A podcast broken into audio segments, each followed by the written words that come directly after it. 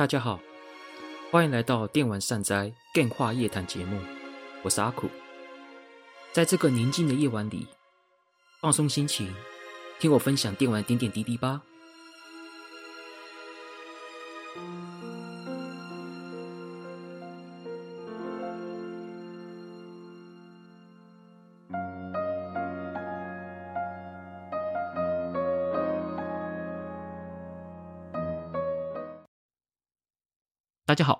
欢迎来到阿苦的电话夜谈节目，我是阿苦，今天第四三集哈。那在这边先跟大家说一声新年快乐。呃，今年是阿苦的电话夜谈二零二三年的第一档节目哈。呃，我相信有听到节目的听众应该也知道，说我们的特别节目也上了，呃，会在过年前一周、过年那一周跟。反正就在过年期间会上三档三档节目，我们目前已经上了一档了，希望大家喜欢我们这次的特别节目。然后这一集特别节目，呃，如果是以上架后时间来算的话，应该会在下个礼拜，也就是过年期间会上第二集的特别节目。总之呢，希望大家捧场。哎，好，那今天我要讲的主题呢，就是算是蹭流量吧，嗯，蹭个。现在很时下的话题就是《灌高手》。今天我们来讲《灌篮高手》的改编游戏跟一些我对《灌篮高手》的一些感想。当然，因为这是 Game 话夜谈节目嘛，所以说我还是会把着重点放在《灌篮高手》的游戏上面。当然，《灌篮高手》这部漫画或是动画的作品的部分呢，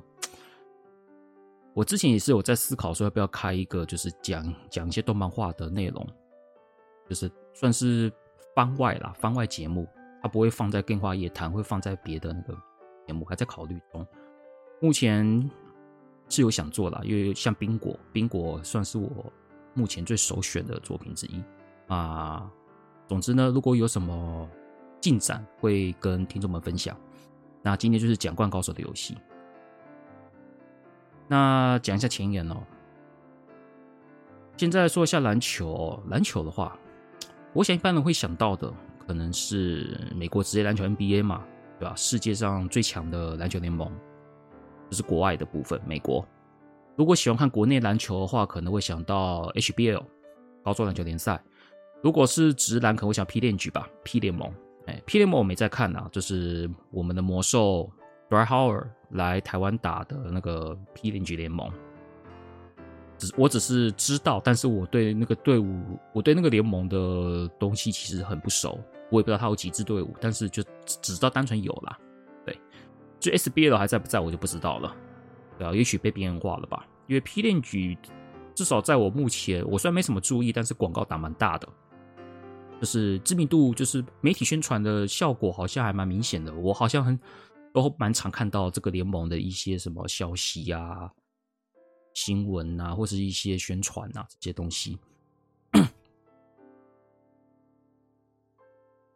那今天的《灌篮高手》呢？我相信《灌篮高手》在对台湾的篮球界的影响其实是非常大的。对，就 Slam Down 这个作品，我相信应该台湾的朋友应该都是无人不知、无人不晓啦。即使是一般人，不是非宅圈的，应该都知道这个作品。对也因为刚好今年，今年嘛，二零二三年的《灌篮高手》的新的电影版现在在上映了，在电影院上映。事隔多年呐，《灌篮高手》完结都不知道几年了，对啊。既然有新的电影版上映，我相信以前喜欢看《灌篮高手》的朋友们都很期待吧。或者是你跟我一样，曾经在当年那个 TV 动画版在台湾的三台播。三台播出的时候，三台在应该是在周末的时候，周末下午时候播出的时候，都会乖乖在电视面前看的人，绝对都不会想错过这一次的《灌高手》剧场版。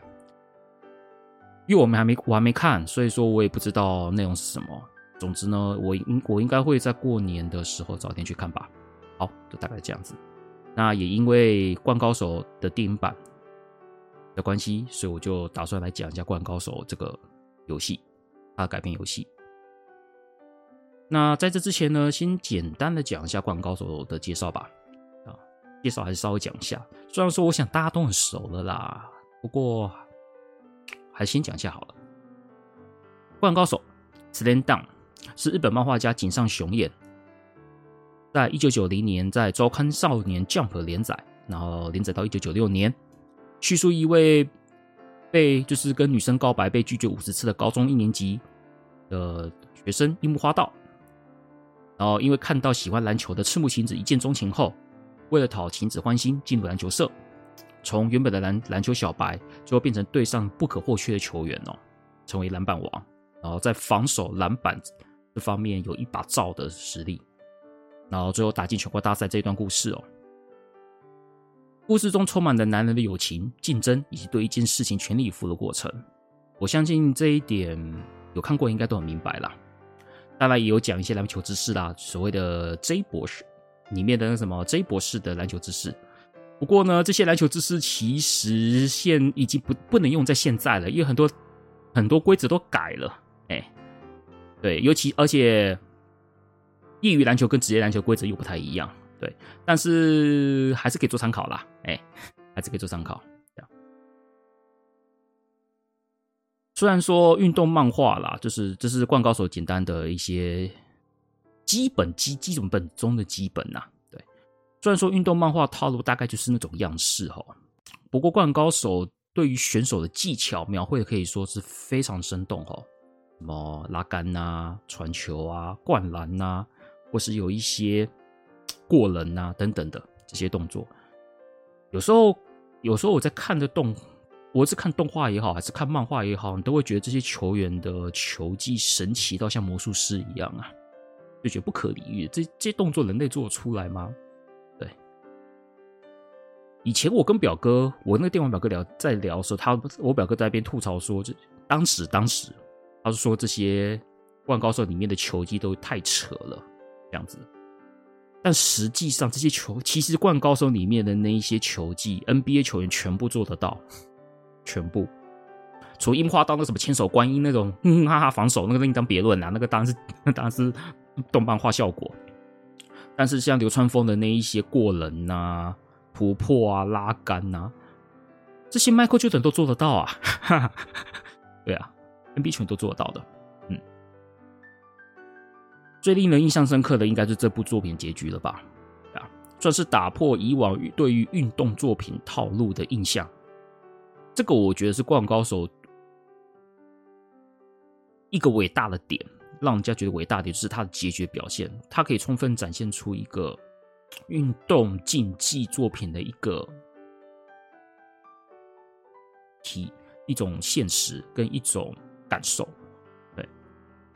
这个部分可能最后再谈呐、啊，哎，最后再谈。最后的阿开始的最后的部分，我们再谈《灌高手》这个结局给我的感受是什么？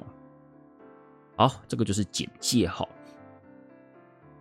这就是我对《灌篮高手》的一些基本的简介跟一些简单介绍，算粗略啦，对啊。不过先知道这先知道这些就好了。今天讲的《灌高手》也得先也得讲一下接触契机吧，对吧、我怎么接触《灌高手》的？我看《灌高手》的时候大概是小学高年级哦。说实话啦，在接触《灌高手》之前，我有接触的运动，就是有亲自下去做的运动，只有躲避球。哎，躲避球，球类运动啦，就躲避球。棒球跟足球虽然知道啦。足球是因为足球小将翼嘛，那棒球可能是因为中华职棒的时候很很红嘛。就算没有在看，大概多多少少也知道。还有我表哥也也有也有在玩棒球游戏，算是知道，但是没有本本身是没有去体验过的，顶多就是借由亲朋好友或是 ACG 相关的作品认识这样。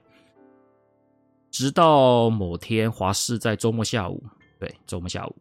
开始播了《灌篮高手》的动画。整个台湾就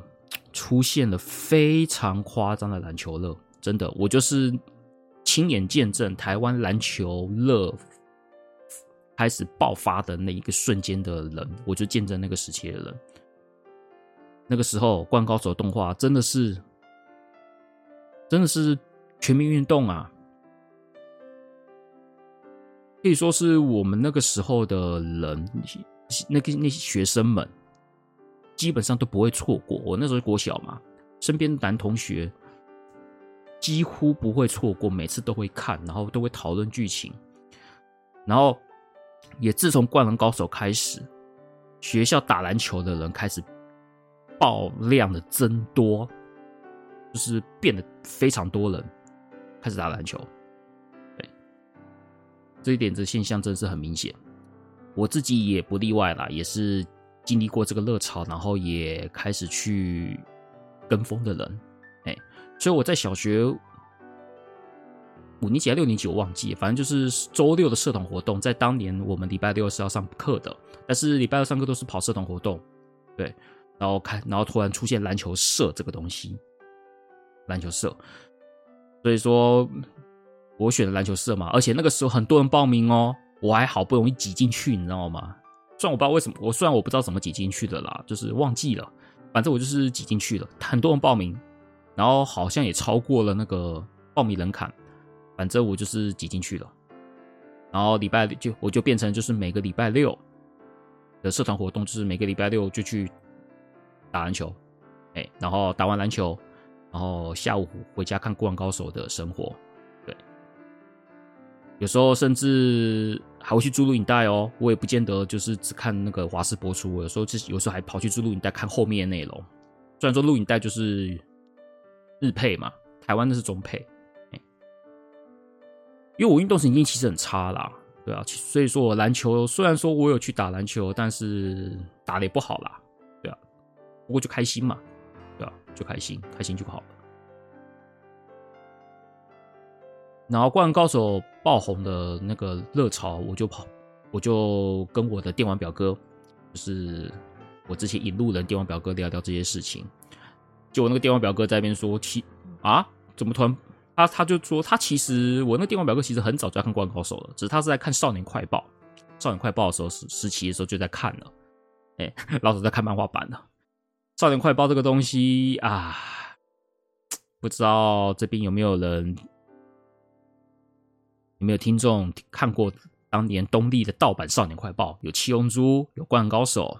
有《功夫旋风儿》，《来自魔界》。然后那时候最顶级、最热门的那些漫画，全都在一篇一本《少年快报》。那个《少年快报》那时候不会很大本啊，我我忘记它尺寸了。反正就是那个时候，所有顶级热门的漫画全部挤在《少年快报》里面。那个时期，对啊，我表哥就在那个时候，《少年快报》就开始看《灌篮高手》了。然后我们在聊天嘛，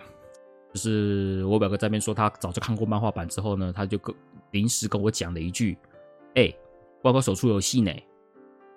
我听到说：“啊，有有游戏哦。”就他就 跟我讲说：“对啊，有游戏啊。”然后他就直接某次来我家，他就直接带游戏过来了，算是磁碟片啦。对啊，那时候他已经是用磁碟片玩游戏的时期了。这个游戏就是超人的灌高手一代，没有错。灌高手，超人的灌高手，Stand Stand Down 四强基图，也就是俗称的灌灌高手一代超人版，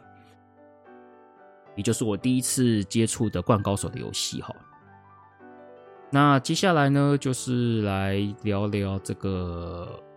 灌篮高手的一些游戏的介绍。我们先从灌篮高手一代开始哈。灌篮高手一代的内容主要是在讲神奈川大赛嘛。从陵南练习赛到神奈川代表赛，最后一战跟陵南的那一段过程，但是游戏队伍就出现四队，超人灌篮高手一代就是游戏队伍就四队哦，分别是湘北、襄阳、海南、陵南四队，很基本款呐、很基本款。像其实神奈川大赛里面，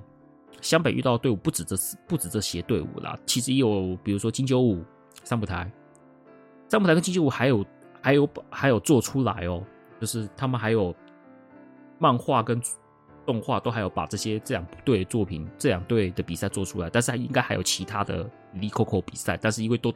差距太大，差距太大，所以说就没有做了。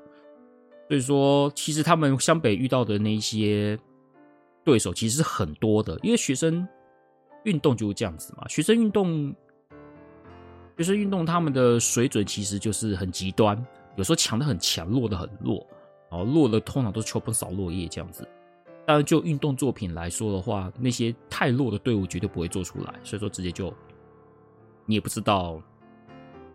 那些很弱队伍是哪些，叫什么名字，其实也不重要。重要就是那几个强豪嘛，就是我们刚刚讲的四队，顶多再加三浦台跟金九，三浦台跟金九五，再了不起再加个五元，哎，不然那是之后的事情了。那个那个就是那个先不要提啊。总之呢，灌高手一代就四队嘛，基本款。嗯，游戏玩法呢有点像篮球加篮球游戏，加上一些指令操作做混合的。它不是很纯的篮球游戏，它就是那一种，嗯，它就是。跟足球小将有点像，就是搭配一种指令操作的方式。我们一开始先选好先发球员嘛，包。如果是以灌高手一代的话，就是由左而右分别是后卫的控球、得分、小前锋、大前锋、中锋这个顺序这样排下来，排下来。基本上，因为游戏好像也算蛮贴心的，他一开始就告诉你，就是说他们会从那个球员的位置上面。让你就是你，就算无脑在边按，他都会照他他都会照那个优秀的，他会照适合的那个位置的顺序的球员这样排下去。所以说，你就算什么都不想，直接按圈，他们都会，他们对应的球员刚好都是对应那个位置。所以说，你不会出现说什么攻城打中锋这种事情啊，哎，就不会，比较不会啦，哎，除非你刻意，你刻意去排一些什么乱七八糟位置，攻城打中锋，三井打大前锋，樱木花道打后卫。之类的，你可以这样排，只是游戏预设不会让你排成那样子，就这样，然后开始进行对战嘛。《灌篮高手》一代最让我苦恼的点哦，其实就是抢篮板呐。对，《灌篮高手》其实一代跟二代都一样，就是就不知道为什么他们为为什么会想要用这种方式去抢篮板，他们篮板其实就是。篮板球基本上就是球打到篮筐掉下来之后，我们在底我们在篮下要去抢这些没有投进的球嘛。当然，当然，如果你是以一般篮球游戏的概念来说的话，就是卡，就是站到好位置，然后直接跳上去拿就好了。N 如果玩过 NBA 二 K 或者 N 或是以前的 NBA Life，或是各种篮球游戏都是这样子，就很单纯。但是因为这款游戏《灌篮高手》这款游戏它不是单纯篮球游戏，所以说它。是搭配指令的，所以说它抢篮板的时候，并不是说我们直接去看位置在那边去拿，而是它会变成就是出现抢篮板时间，哎，就是球没投进，哦，球弹出来，我们就进入抢篮板时间。那抢篮板时间我们要怎么抢？因为它不，它不是直觉操作，是指令操作。那指令操作怎么办？要连按按钮，就是你要一直连打，连打，哎，就是。就发现两个在卡位嘛，两个在卡位，你要你要必须要靠连打按钮的方式呢，按的比较快，然后就可以把那个防把对手卡位挤到后面去，这样子的设计哈。但是因为电脑，因为我每因为人你要按按赢电脑很难呐、除非你去用连发把手，你用连发把手才有办法，要不然通常就是你再怎么按，再怎么按。要赢电脑很难，而且这也很伤把手的按钮的那个感应，是很是很，就是对把手是损伤是很大的。所以说，强强抢输电脑啦，所以我每次都很难抢到那所谓的进攻篮板，进攻篮板几乎几乎很难抢。游戏的防守篮板就是《灌篮高手》防守篮板，对于那个按钮的那个要求会比较低一点。但是进攻篮板的要那个你要按的很快，它才会把你卡进去，有差的。防守篮板稍微好抢一点，但是进攻篮板是真的几乎抢不到，抢不到。即使是你用樱木花道也一样。球员当然有加成啊，比如说像樱木花道跟赤木刚宪、流川枫他们抢篮板的能力一定会比宫城跟三井好。只不过以游戏这样子，以以超人版灌篮高手的那一种指令操作的方式的话，其实你不太。你不太看到宫城跟三井跑进去去了，很难，你看你看不太到。如果你把宫城跟三井设定中锋跟大前锋，你才有办法看到他们的抢篮板的样子。对，但是即使反正回到篮板球的部分，就是樱木，就是即使用樱木都很难抢到啦。不过呢，相比对来说，《灌高手》一代有一个很夸张的设计，就是三分球超好进。三分球只要丢给球队的射手，基本上要赢就很简单。比如说湘北的三井，然后襄阳的藤真，海南的话就比较恐怖，因为海南有公义跟神神宗一郎跟公义这两个，有两个射手，所以海南其实是《灌高手》一代最攻击力最强悍的一队，因为。三分球最好，三分球好进嘛，全部都是射手的话就 投投三投三分就好了。我曾经玩玩到那个什么打二十分钟，打二十分钟上下半场二十分钟嘛，以前旧制的这个时间就拿两百多分吧。然后公，然后神跟公益就拿了将近百分之八十八的分数。青田呐、高沙、武藤啊、木啊，根本就没什么没什么得分，这样子就拼命送助攻。林南比较惨，林南基本上是没有一个纯射手。如果林南你要说可以投的，就先到啊，先到。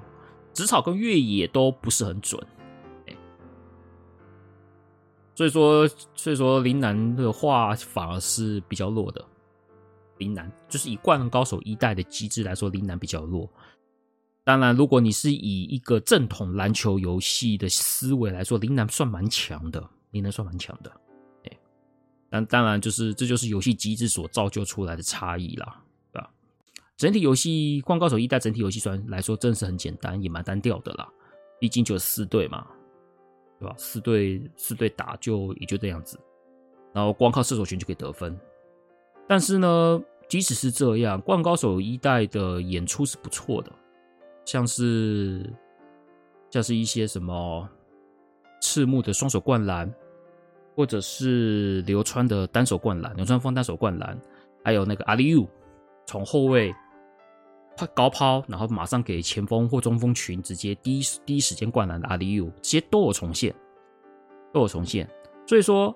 当你重现出那一些攻击进攻特写之后，其实那个爽感是蛮大的。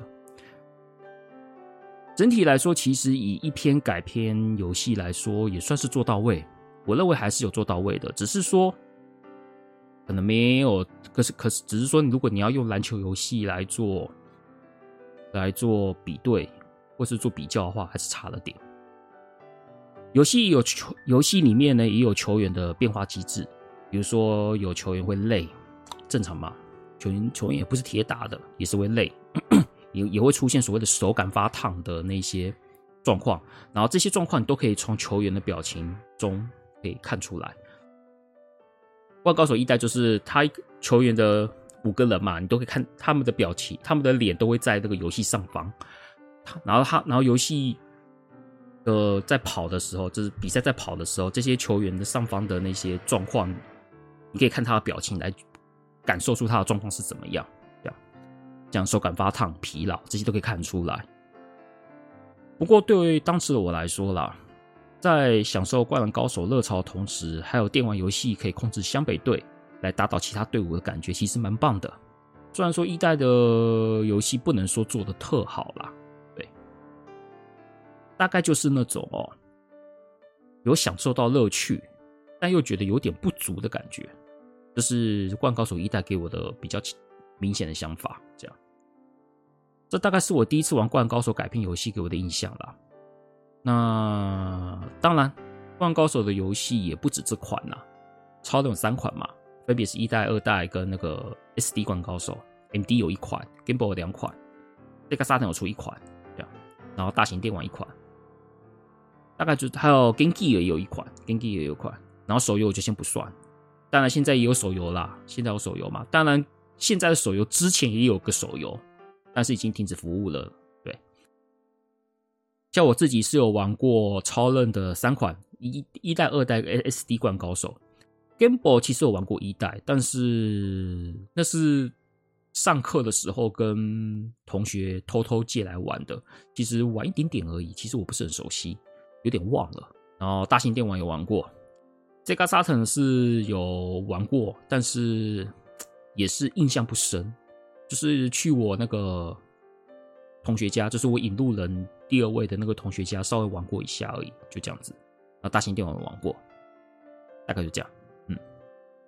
那这是一代的部分哈。那我们先简单讲一下二代哈。二代的话算是一代强化版，哎，它的玩法其实是底层，应该说主主想法来说，其实是既有也是一代的延伸的玩法。然后队伍呢多了三浦台跟金九金九五，所以说从原本的四队变成六队哈。然后故事依旧还是在神奈川选拔啦，因为三浦台跟金九五依旧还是神奈川的球队嘛，所以说主线的部分依旧还是没有变。你要说二代跟二代的差别，其实就比较像是在把一代的一代的一些演出做强化，然后平衡也修改了，所以说二代的得分没有像一代那么好得。对，比较比较难得分一点。然后这次二代有多了一些，像是冲刺、冲刺或者是防守对位。比如说，比如说我们在冲刺的时候呢，冲冲到前面的时候，就会有防守跟你对位。对位的时候呢，就会出现两边持球方跟防守方的那个画面。这时候就要看你说你要得，你要投篮、过人还是传球，这些都。有做出来，这个一代没有做，一代一代并一代的对位就直接在画面那个小人那边直接给你看而已，哎、他并没有说什么有做一些对对位演出的方式给你看，所以说在二代上面的话，其实，在演出的部分真的是做的很好，只是说啊，二代就我玩的就不是很顺啊。而且二代还有士气值这个东西，所以我二代不知道怎么搞的，欸，是不知道是我的问题还是游戏设计的问题。因为我二代反而觉得突然变得很不好进，对。然后之像我之前用三井或者是神来讲的话，奇怪了，嗯，不会不会像一代那样子那么好进，就是我打起来很 K 啦，就是我我对得分手段这方面的那个。玩起来的感觉就是我还抓不到一些边，抓不就是还没有抓到这个游戏要怎么玩的感觉，所以说我玩的很卡，哎，玩的很卡，所以说最后我没有，就是所以我二代就没有玩的很深，哎，但是如果你要讲二代的画面，画面啊，或者篮球篮球演出表现，我认为是非常棒，甚至比 SD 灌高手好啊。应该说，在演出面来说的话，画面演出面来说的话，应该算是蛮好的一代啊。这只是只是说我打不顺手，然后就不知道怎么搞的，就玩不顺，就这种感觉。这是二代的部分哈。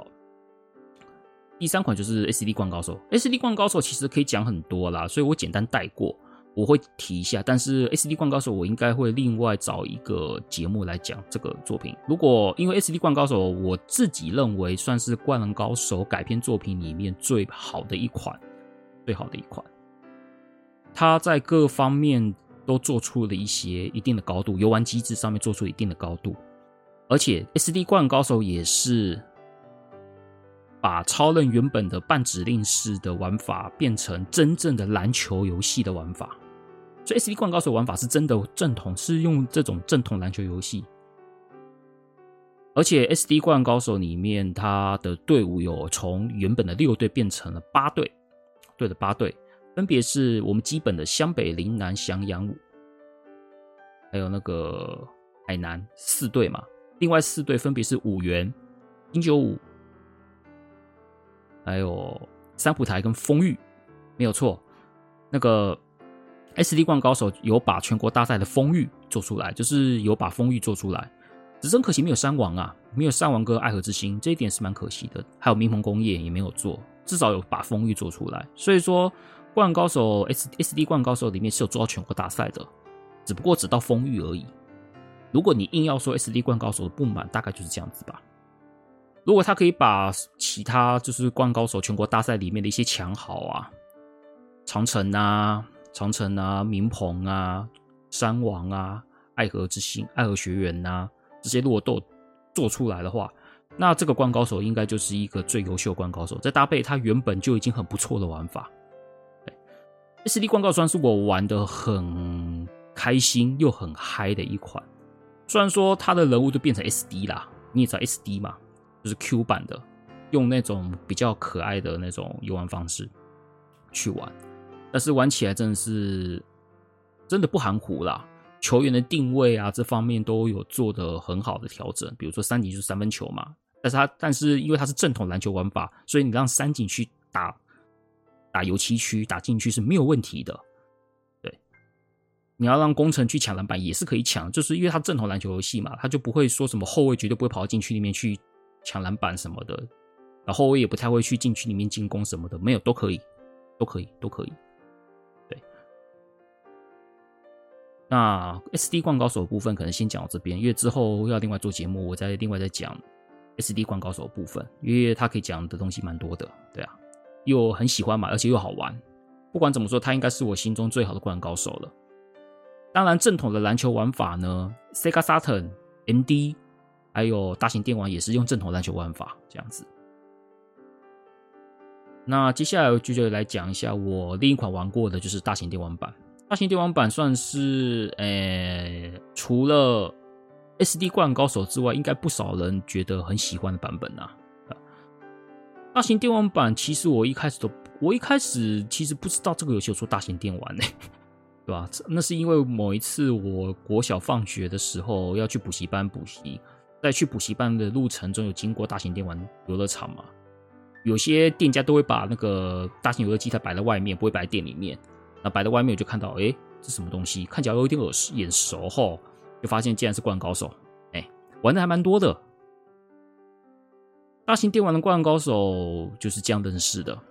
只不过它终究还是不会像格斗天王那样子那么受欢迎了、啊。格斗天王那个时候基本上是全民运动啊，九五那时候是九五九六时期的，对吧、那时候大家都在玩嘛，算是国民运动的游戏，所以灌篮高手再怎么样是热门也不可能跟格斗天王相比啦，大概就是那样子，我就是这样子认识的。然后我大型电玩版的灌篮高手的部分呢，基本上就四队嘛，也是一样，四队而已，也是很单纯。然后因为是大型电玩的关系哈，画面比较漂亮嘛，尤其是投进球的那个特写都蛮帅的，因为节奏很快，然后无论是移动、传球、投篮、灌篮。你都可以什么什么边跑边投边跑边传球啊，然后准备要跳起来吃，那个投篮之后你要传球啊、跳传啊这些东西，什么都很快。SD 灌高手的话就是比较，他节奏是比较慢的，节奏很慢，但是大大型一玩就非常的快。所以说你一开始不会玩的时候，你其实会有点手忙手忙脚乱，就是进攻还好，防守你会手忙脚乱，因为敌人也敌人也很快嘛。所以你要赶快找到一个球员，然后去跟他对位的时候，你必须你要很快去反应。当你还不太会玩的时候呢，你很容易就出现说什么：“哎呀，敌敌人持球，就是敌对方持球，你不知道找谁去防守。然后你找到，就算你知道要找谁去防守，你也跟不上那种感觉。所以你就会看到对电脑就是进攻很简单这样子，防守反而是一款篮球游戏你要玩得好的一个重点。”得进攻来说，其实就还好。进攻就是基本上就是防守，你就你就尽可能传传传传传找空档嘛，找空档嘛。进攻来说相对比较简单。然后大型电玩的灌篮高手的进攻就变得就很华丽了，就是你跟其他版本的灌篮高手相比，就不用讲了，那个华丽程度就尤其是灌篮呐，那个。那灌篮，那个尤其是无论是单手扣篮还是双手扣篮，又或是做出一些什么什么大车轮扣篮，就是飞的整个球员跳得超高，然后再扣下去，这些都是比较夸张夸饰法的那一种表现。然后甚至还有把篮篮筐灌坏，哎、有有篮筐有灌坏的那个画面，然后就换篮筐这样。那个球一扣下去的那个那个那个那个。魄力跟重量感，就是你可以感受出那个爽，很爽，就是非常的爽，这样子。这个就是大型电玩版《灌高手》一个很明显特征。但我有看过有一些玩家在玩的时候是玩三分球，哎、三分球，比如说三井、三井、藤真、神这些人，或是有人用流川也可以，仙道也可以，就是你就看就是你会看到两种玩法啦，一种就是拼命往禁区里面扣嘛，扣篮嘛，然后另外一种就是在三分线在一边，你做假动作，拼命做假动作，拼命做假动作，然后等到人家已经跳起来之后，你再投，那就靠三分球这样子打，然后就是抢到进攻篮板之后呢，再丢回去外线给射手，就这样投投投，这样子的玩法，大致上就这两种啦。当然，如果你说观赏性来说的话，当然是打扣篮。比较爽嘛，三分球就比观赏性就没有那么高，但是就是得分效率很高，因为灌篮高手的大型电玩版好像一场才几分钟而已嘛，很快就打完了，所以打完的比数上都是二十几分，二十二十几分比二十几分这样子，这种这种比数就很快。然后我自己是玩，我玩的时候，我大概是在。我在某一段时期还蛮常玩的啦，然后当然我现在已经太久没玩了？已经退步了。我以前是偏三分球啦，比较不是那么有观赏性的玩法，但就得分比较多嘛，对啊，就是用那一种得分比较多的方法，你只要抓到那个感觉，其实就很好进，很好进，大概就这样子的感觉哈。那今天这个就是我对《灌篮高手》这部，这是改编游戏的一些简单的分享啦。因为今天也没，今天本来就是简单的分享一些《灌篮高手》的游戏这些东西。当然像，像当然我还是有别的嘛，像 Game Boy 啊，跟沙腾版。沙腾版其实也是正统篮球，但是沙腾版的话也是超难玩的。超难玩的，超沙腾版也是超难玩的，就是整个我会觉得它跟大型电玩版相比就很 K，很 K，就是动作很死，然后投篮的那个投进的那个判定还蛮严格的。也许我还是不会太会玩吧的关系，但是沙腾版的灌篮高手用湘北队是蛮吃香的，因为湘北队的替补就很多人，对。像我们像我们讲这这几前面这几款灌篮高手，无论是一代、一代、二代、SD 之类的，他们的替补都只有一位，就一位。比如说我们讲我们讲一代、二代跟，诶，好像每代差不多，每代都一样，就是一代、二代 SD。以我玩过的啦，SD 来说的话，比如说我们在陵南练习赛时期，那时候宫宫城跟三井还没来嘛。还没归队嘛，所以那时候的控球跟得分是安田跟潮崎，安田跟潮崎。然后等到等到三井工程归队之后呢，安田潮崎这两个就不会在选手名单里面了，所以就变成宫城、三井、樱木、流川、赤木，替补就木木而已，就六个。之前灌篮高手游戏替补都固定只会排一个而已，对，像安田潮崎、角田，安田在潮崎和角田肯定就。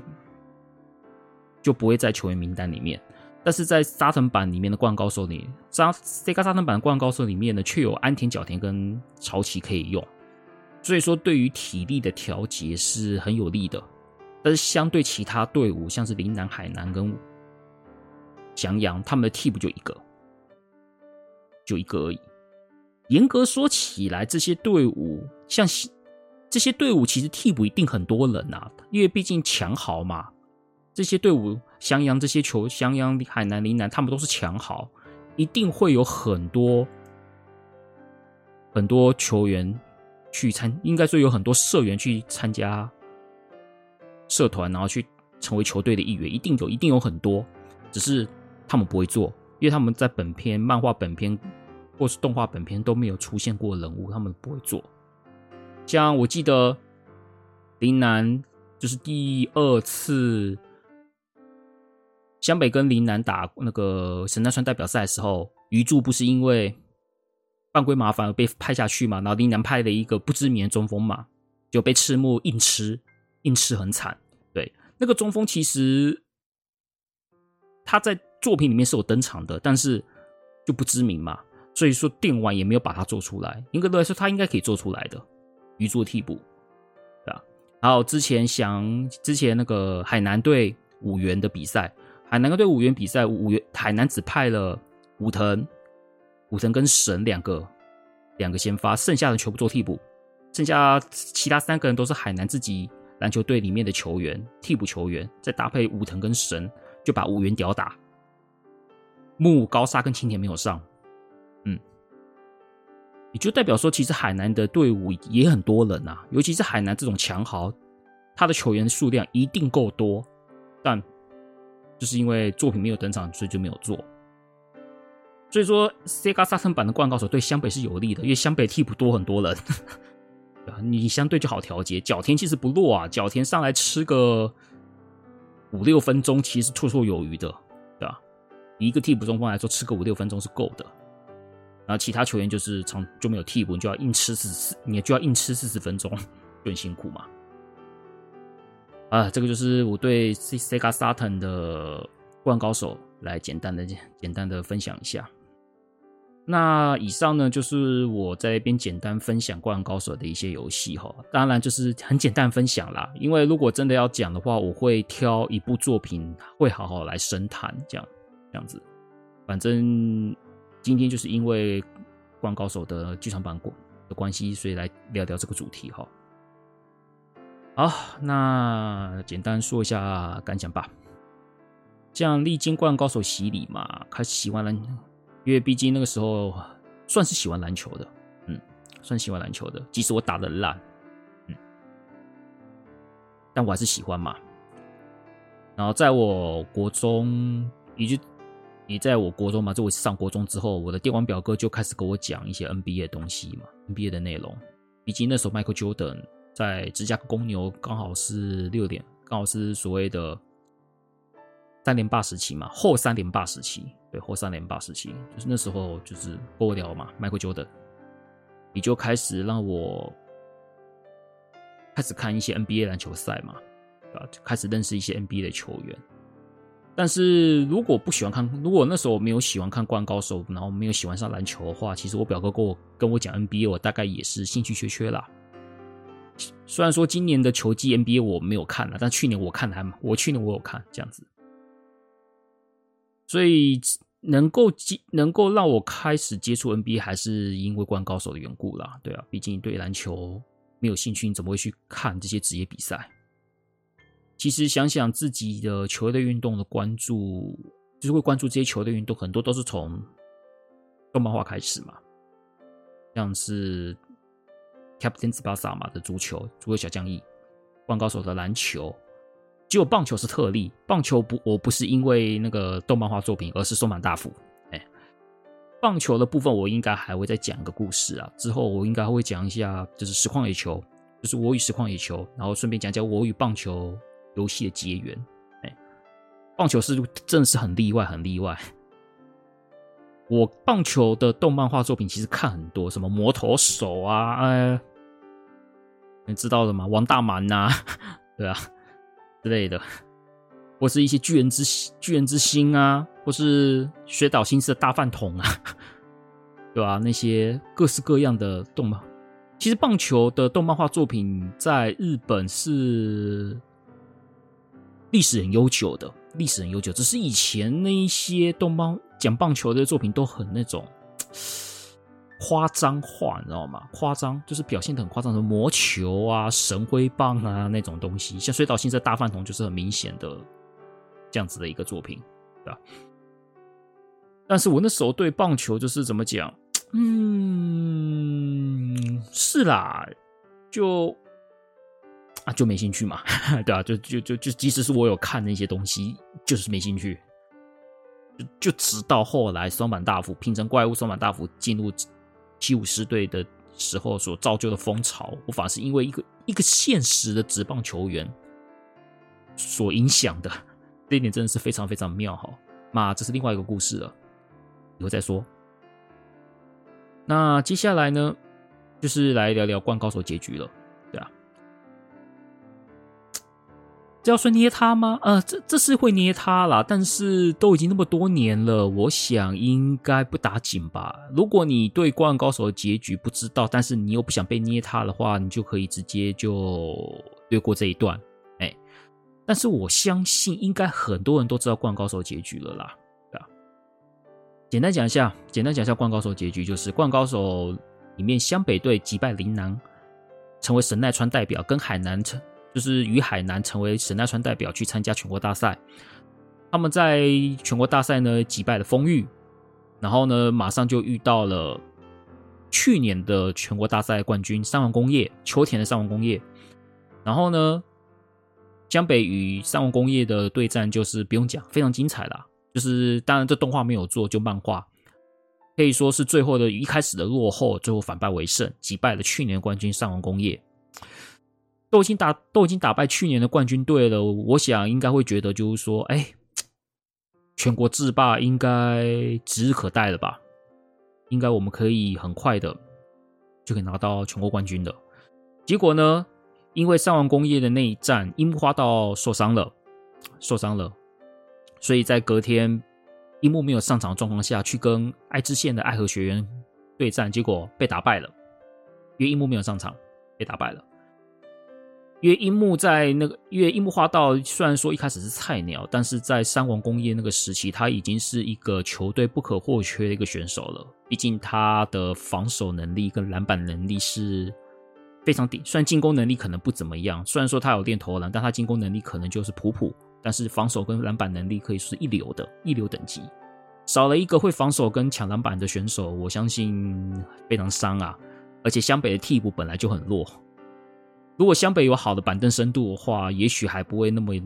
也许还不见得会输。但是因为板凳太弱了，往往都是那五个人要打满二十分钟，少一个替补，那个影响很大，就输掉了。然后最后呢，赤木跟木木就毕业了嘛。然后最后宫城当了篮球队队长，然后樱木花道就是复健嘛。那等到身体康复之后呢，回到篮球队，再准备冬季挑战赛。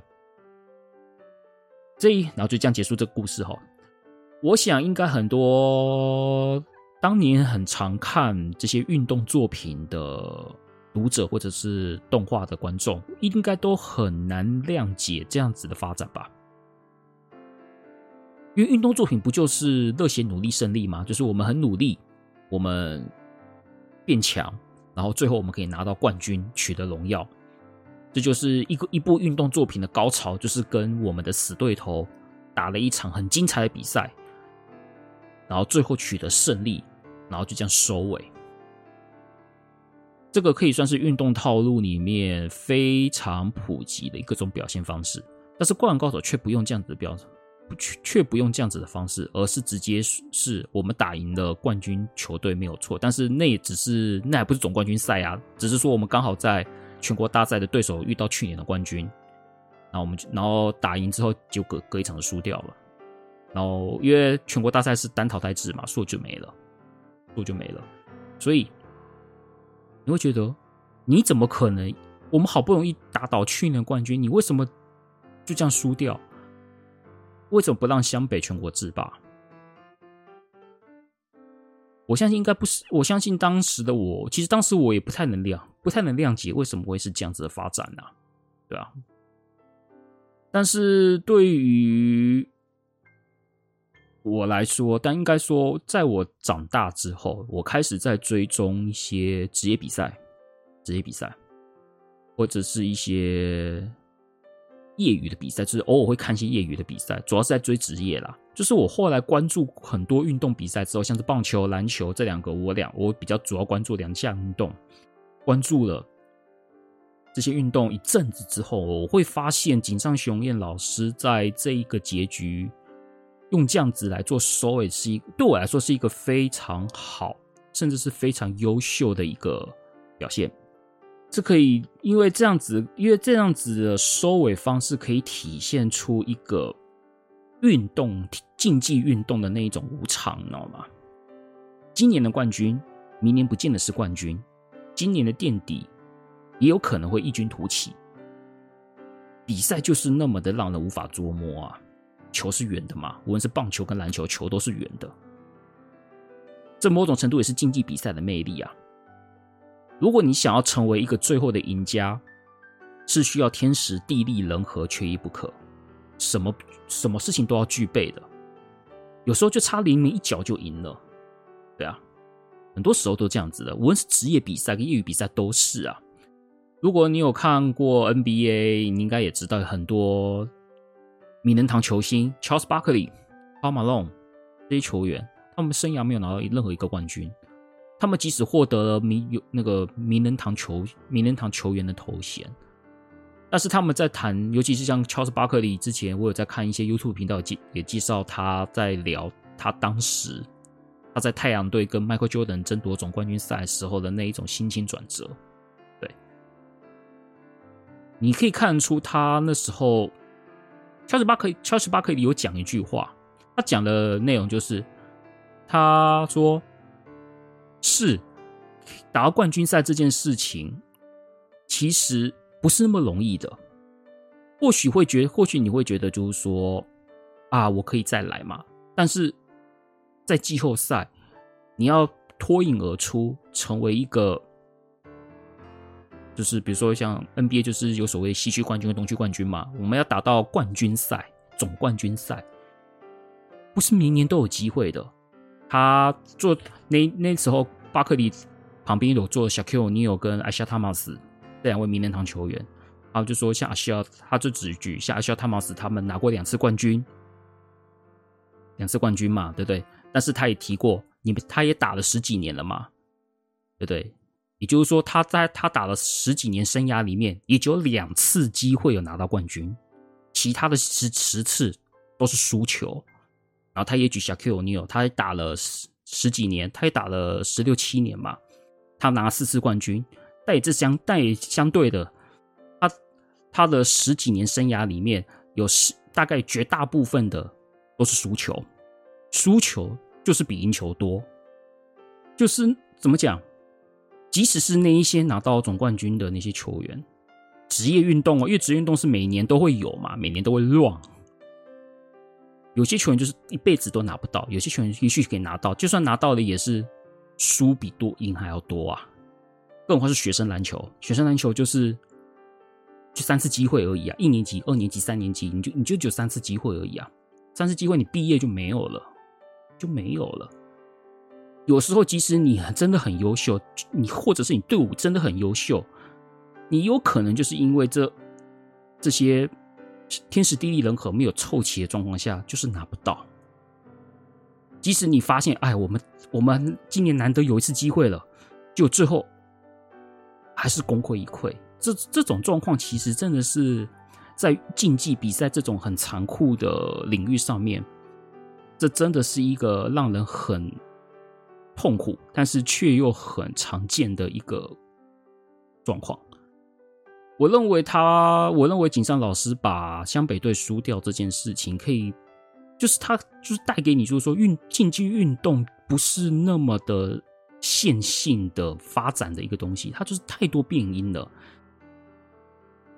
太多变因了，然后有时候就你可能就少了什么，然后你的就这样子没了，就是那么的无常，就是那么的残酷，就是那么的让人心痛。这就是运动，这就是运动，这就是竞技运动。我认为井上老师把这一点真的是做得非常好，做得非常好。我相信看过，我相信如果有有在 follow 职业运动，或者是你有在 follow 学生运动结局，或是你可以感受到那一种啊，就是就是感同身受吧。这也是我会觉得《灌篮高手》这个结局，我觉得很棒，真的很棒，所以我很喜欢。虽然小时候不能理解，但是我现在觉得这个结局超级棒，超级棒，真的很感谢井上雄彦老师能够好好的画完这样子的作品，非常感谢。好，这个就是今天的讲《灌高手》的内容，这样子。然后呢，这是《灌高手》的电影版，我会在春节假期找一天去看呐、啊，救救人吧！如果救不到了，我自己去看吧。对啊，就是我想要好好的，就是坐在大荧幕前，然后看这一部睽违好几十年的《灌高手》的新动画，然后顺便找回一下当年啊，当你喜欢篮球自己吧，对吧？就是想要。借由看了电影版，然后去想想自当年如果是是怎么样喜欢上这个作品，以及喜欢上篮球这样运动的那个自己，好好的感受一下情怀，然后顺便看一看，然后也看一看这部新的动画电影版带给我一些什么样的感受。好，这个就是今天的节目了。那接下来呢？接下来节目呢，可能就等到二月了。今年二零二三年的第一支节目在就也就是这一支。接下来新节目我会在农历年结束后开始再更新。反正这段期间也有特别节目嘛，所以说我相信听众也不会无聊。哎，除了这几，除了我这个灌高手节目之外，还有特别节目来陪伴个陪伴大家过新年假期。那下一次的。那个时间可能就是二月初还是二月，可能是二月第一周或是第二周吧，到时候再说。那总之呢，在这段期间，就是请各位听众好好期待我们的特别节目吧。还有这样子。好，那喜欢我们电玩善哉的节目呢，就是欢迎到 Apple Podcast 给我们五星评，给我们五星评价哈。然后呢，如果有什么想回馈的，想跟我们聊聊的。或是想希望我们做什么样节目的，都可以到那个脸书粉丝专业电玩善哉，打电玩善哉脸书粉丝专业，应该可以找到我们了。然后去那边跟我们多多互动。那因为我自己有在经营 YouTube 频道，叫阿酷游戏窝，或者阿酷 Retro Game，你可以跑到 YouTube 频道打阿酷游戏窝，你就可以找到我了，可以看我的 YouTube 影片。如果有兴趣的话，这样子。好，那这集的节目就到这边结束啦。那我们就。二月的时候再见喽，拜拜。